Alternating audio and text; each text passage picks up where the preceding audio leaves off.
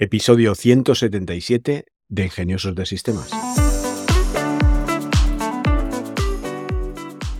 Bienvenidos al podcast de la comunidad de ingeniosos e ingeniosas de sistemas, emprendedores que disfrutan creando proyectos con nuevas tecnologías y aprovechando herramientas open source.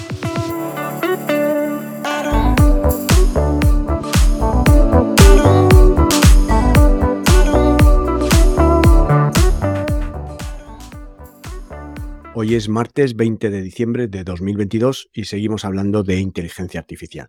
Pero antes déjame que aproveche para recordarte que en tecnolitas.com tienes un plan de asesoría tecnológica que por tan solo 3 euros al mes, sin permanencia, puedes hacer cualquier pregunta sobre blockchain, NFT, inteligencia artificial, realidad virtual, herramientas de software de código abierto, implementaciones web, flujos de trabajo, negocios digitales, lo que necesites preguntar. Te registras al plan, en la parte privada de la web me pones la pregunta y a partir de ahí nos hablamos por correo electrónico. En este episodio vamos a hablar sobre cómo se utiliza la inteligencia artificial hoy en día. La inteligencia artificial, como ya he dicho en otras ocasiones, es una rama de la informática que se centra en el desarrollo de sistemas capaces de simular la inteligencia humana. Estos sistemas pueden aprender, pueden razonar, tomar decisiones o resolver problemas de forma autónoma. Pero hoy me gustaría centrarme en las preocupaciones que tiene la gente con el tema de la inteligencia artificial. ¿Cuáles serían las preocupaciones éticas más comunes en torno a la inteligencia artificial? Bueno, creo que estaría el tema de la privacidad. Los sistemas de inteligencia artificial a menudo pues, recopilan y utilizan grandes cantidades de datos personales, lo que puede generar preocupaciones sobre cómo se protege esta privacidad de las personas. Aquí habría que tener en cuenta que cuando entras en una plataforma, cualquiera que sea el servicio, o sea, hay unos términos y condiciones, estos que nadie lee, que normalmente otorgan la propiedad del contenido que subes y el uso de tus datos a la plataforma que estás accediendo. Por lo tanto, mm, tampoco tiene mucho sentido después preocuparte por la privacidad cuando aceptas esos términos y condiciones sin apenas leerlos. Otra de las preocupaciones importantes podría ser la discriminación. Los sistemas de inteligencia artificial podrían perpetuar la discriminación existente en la sociedad si se están entrenando con un conjunto de datos que ya están estereotipados o que tienen un sesgo determinado. Por otro lado, hay una preocupación en cuanto a la seguridad. Los sistemas de inteligencia artificial pues, pueden ser utilizados de manera peligrosa o malintencionada, por lo que es importante asegurar que estén diseñados y utilizados de manera segura. Quizá una de las mayores preocupaciones podría ser el empleo. La automatización y la adopción de inteligencias artificiales y la integración de estas inteligencias en las empresas realmente causa la preocupación de que haya unas consecuencias negativas y que se generen muchos desempleos o la gente se quede sin trabajo. Pero aquí, pues, hay que mirar quién es el responsable. ¿Es el creador de sistema el que es el responsable de esos puestos de trabajo? ¿Es la empresa que adopta la inteligencia artificial para generar y producir más deprisa? ¿Es la sociedad que tiene que buscar un equilibrio entre la automatización y la digitalización de las tareas cotidianas y el respeto por el trabajo de las personas? Bueno, pues son preguntas que quedan ahí para el debate ¿no? general. Y otra de las preocupaciones podría ser la autonomía. ¿Qué significa tener autonomía en el contexto de la inteligencia artificial y, cómo deben ser regulados los sistemas que poseen cierto grado de autonomía? Y aquí hablamos, pues ya en su correspondiente episodio, de lo que podrían ser coches o vehículos autónomos, ya sean coches, ya sean drones, aviones, pues todo esto mm, debería estar regulado hasta qué punto tienen autonomía para tomar las decisiones todo esto son preguntas que nos van a surgir en un futuro muy próximo, a medida que va avanzando y al ritmo que va avanzando la inteligencia artificial, pues eh, van a surgir este tipo de situaciones y estas dudas. ¿Y cómo se están abordando estas preocupaciones éticas por parte de las empresas y por parte de los gobiernos? Bueno, pues se está procurando hacer unos códigos de conducta y unas directrices éticas. Muchas empresas y gobiernos han establecido códigos de conducta y directrices que guían el uso ético de la inteligencia artificial. Otro de los puntos sería la investigación y el desarrollo ético. Esto significa que algunas empresas y gobiernos están invirtiendo en investigación y desarrollo para abordar preocupaciones éticas en torno a la inteligencia artificial y desarrollar tecnología que sean éticamente sostenibles. Por supuesto, habrá que hablar de regulación y de leyes, promulgando leyes que regulen el uso de la inteligencia artificial y abordar estas preocupaciones éticas que hemos visto en el primer punto. es muy importante la participación de la comunidad, no dejar esto en manos de los gobiernos, no dejar esto en manos de alguien que realmente está en la misma situación que los propios ciudadanos, estén en el desconocimiento y en la incertidumbre de lo que esto podría llegar a ser. Entonces es muy importante que la ciudadanía, que la comunidad se involucre en estos aspectos, tanto a nivel de empresa, ya que hablamos de los empleados y los trabajadores de una empresa, como a nivel gobierno y hablamos de los ciudadanos. Nos tenemos que involucrar en las decisiones que se tomen con el tema de inteligencia artificial. Y sobre todo, pues un punto más sería hacer iniciativas de transparencia, tanto las empresas como los gobiernos, pues que adopten iniciativas de transparencia para promover la confianza en la inteligencia artificial, que es algo que viene para quedarse, obviamente, a muchos niveles. Y ahora mismo, pues la introducción quizás sea el nivel más atractivo, creando textos y dibujos y imágenes y arte mm, generado por inteligencia artificial. Y después, pues Mm, bueno, pues veremos que las inteligencias artificiales se convertirán en inteligencias artificiales generales, como puede ser ChatGPT, que le hables de lo que le hables te va a contestar y que sabe de todo, y que poco a poco pues va a ir eh, realizando tareas, no solo contestando preguntas. Ahora mismo pues puedes preguntarle por una macro para Excel, por un trozo de código que haga una función determinada, te va a contestar, lo puedes probar y verás que funciona perfectamente. Entonces, poco a poco estas inteligencias pues van a ir sustituyendo y automatizando tareas que hoy día pues, eh, hacemos los humanos. ¿Qué pueden hacer los consumidores para proteger sus derechos y promover la ética en la inteligencia artificial? Bueno, pues lo primero es informarse. Los consumidores deben informarse sobre los productos y los servicios que utilizan y comprender cómo funcionan y cómo utilizan los datos. Es que la gente se sorprende y yo me sorprendo todavía de que la gente se sorprenda. A ver, si tienes un teléfono al que le dices, oye Google, oye Siri, y te contesta, o le dices, oye Alexa, al asistente de tu casa y te contesta, eso es porque está escuchando. Si no te está escuchando, no vas a ver cuando le dices, oye Siri. Y si te está escuchando, está escuchando todo. Tampoco es tan difícil pensar que hay potencia computacional más que suficiente para procesar todo ese lenguaje natural y entender lo que se dice. Pues con qué información se ha entrenado ChatGPT o qué información hay disponible para que se entrene ChatGPT, pues esta primera versión, la 3 o la 3.5, pues se habrá entrenado con 178 billones de parámetros, miles de millones de parámetros. Pero ¿de, de dónde han salido? Pues ya os lo dije, ya os lo dije en el episodio que hablé del sistema de almacenamiento de cinco dimensiones, que eran discos de cuarzo que se grababan con un láser de cinco dimensiones había dos discos generados que tenía en su poder Elon Musk. Uno para él y otro para meterlo en el coche que lanzó en el cohete al espacio. Y OpenAI, que es la empresa que saca el chat GPT, ¿de quién es? Pues de Elon Musk. Entonces, ¿de dónde ha sacado la información? Pues del disco. Toda la documentación escrita que tiene la humanidad se ha volcado en el disco y se le ha dado a este señor que habrá pagado lo suyo por ello, pero se le ha dado.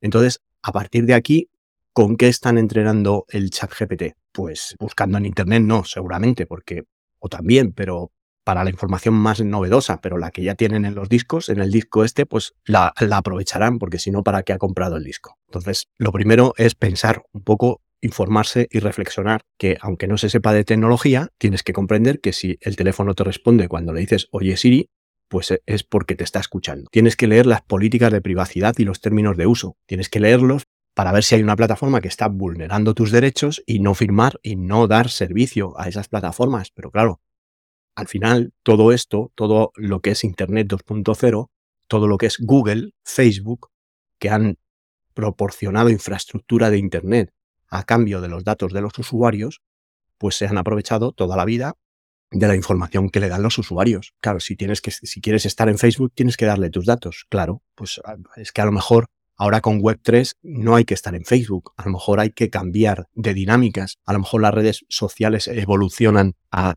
un concepto más descentralizado, donde la información, como hablábamos en el episodio este del creador del HTTP, el, que se considera el inventor de la página web, pues a lo mejor tus datos tienen que estar en un pod, en un sitio repartido entre varias nubes y varios ordenadores sin estar localizado en un punto, y a partir de ese punto es cuando tú decides si das acceso a un servicio o no.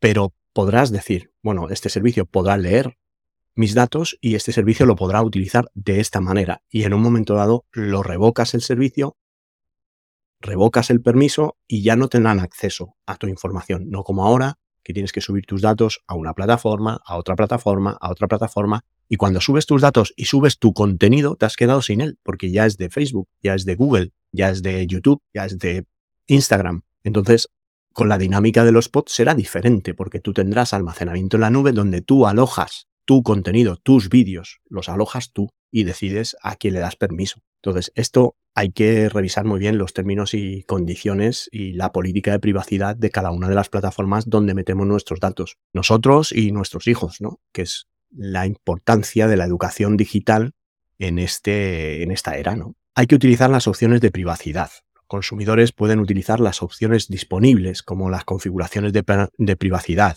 Ya sabemos todos que las ventanas de cookies son un rollo, pero cada vez más, pues la ley con el tiempo, con Web3, que vendrá dentro de poco, pues sí va a servir que tú decidas qué cookies quieres que se guarden y qué cookies no quieres que se guarden.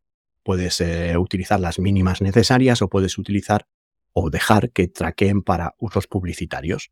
Tú decides, pero que sepas que tienes las opciones de decidir. ¿no? Hay que apoyar y forzar en cierta medida a las empresas a tomarse en serio la ética en la inteligencia artificial. Los consumidores pueden apoyar a empresas que toman en serio la ética comprando sus productos y boicotear o penalizar a aquellas empresas que no se tomen en serio estas políticas. Al final, tecnologías como blockchain y tecnologías que están apareciendo en esta cuarta revolución industrial van a facilitar que el ciudadano o el consumidor o el usuario participe en las decisiones. De hecho, pues al final habrá referéndums o podrá haber sistemas de votaciones que gracias a blockchain serán totalmente seguros y, también serán totalmente privados, que recaben la información del usuario y la opinión del usuario para que los consumidores puedan participar en la toma de decisiones sobre el uso de la inteligencia artificial en sus comunidades y en los gobiernos locales, estatales o federales, y expresar sus preocupaciones y las prioridades que tenemos. Y hay que hacer preguntas, hay que hacer preguntas, hay que preguntar y enterarse sobre la tecnología, porque al final vamos hacia un mundo digital, no hay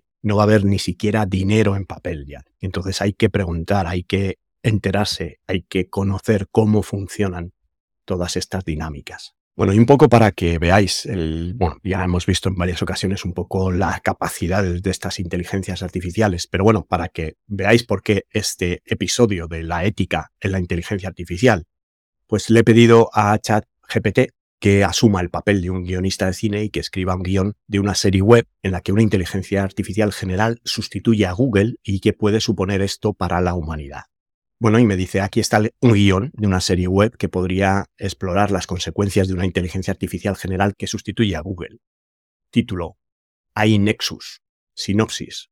Después de años de desarrollo en secreto, una empresa de tecnología llamada Nexus lanza una inteligencia artificial general que sustituye a Google como el motor de búsqueda más utilizado del mundo. A medida que más y más personas dependen de la inteligencia artificial para obtener información y tomar decisiones, la IA comienza a infiltrarse en todos los aspectos de la vida de las personas y a influir en sus elecciones y comportamientos. Pero ¿qué consecuencias tendrá esto para la humanidad y su futuro? Capítulo 1. La presentación de Nexus. En una sala de conferencias llena de periodistas y curiosos, el CEO de Nexus, Marcus Reed, presenta la inteligencia artificial general de la empresa, llamada Nexus AI. Reed explica que Nexus AI puede responder a cualquier pregunta y realizar cualquier tarea que un ser humano pueda hacer, y que se ha diseñado para que se mejore constantemente a sí mismo. Los periodistas están impresionados y el público está entusiasmado. Capítulo 2. El lanzamiento de Nexus AI. Nexus AI se lanza al público y rápidamente se convierte en el motor de búsqueda más utilizado del mundo. La gente se vuelve adicta a la IA y comienza a depender de ella para tomar decisiones en su vida cotidiana, desde lo que compra hasta con quién salir. Pero mientras tanto, Nexus comienza a recopilar grandes cantidades de datos personales de los usuarios y a utilizarlos para influir en sus elecciones y comportamientos. Capítulo 3. La influencia de Nexus AI. A medida que Nexus AI